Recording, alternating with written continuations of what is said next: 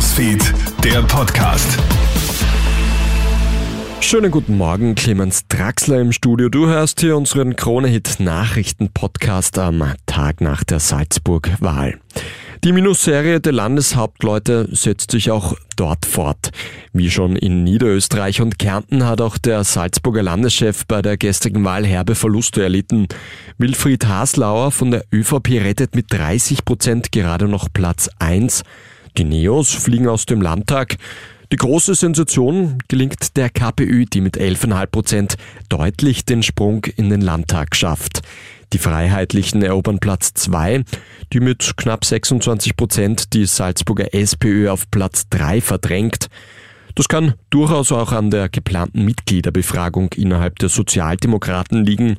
Die Parteimitglieder müssen sich ja für Pamela Rendi-Wagner, Hans-Peter Doskozil oder Andreas Babler entscheiden.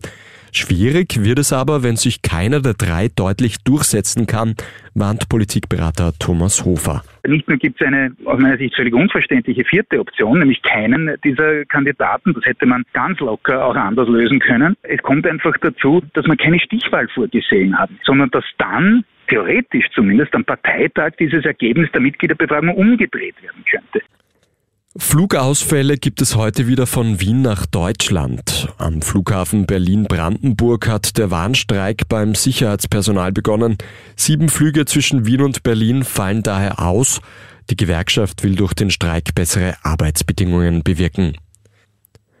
Und in Wien sind so viele Radfahrerinnen und Radfahrer unterwegs wie noch nie. Der Verkehrsclub Österreich hat in der Hauptstadt mehrere Zielstellen angebracht. In den ersten Monaten des Jahres waren mehr als eineinhalb Millionen Radler unterwegs. Ein neuer Rekord. Das war der Krone Nachrichten-Podcast für heute früh. Ein weiteres Update, das hörst du dann wieder am Nachmittag. Einen schönen Tag noch. Krone Hits, Newsfeed, der Podcast.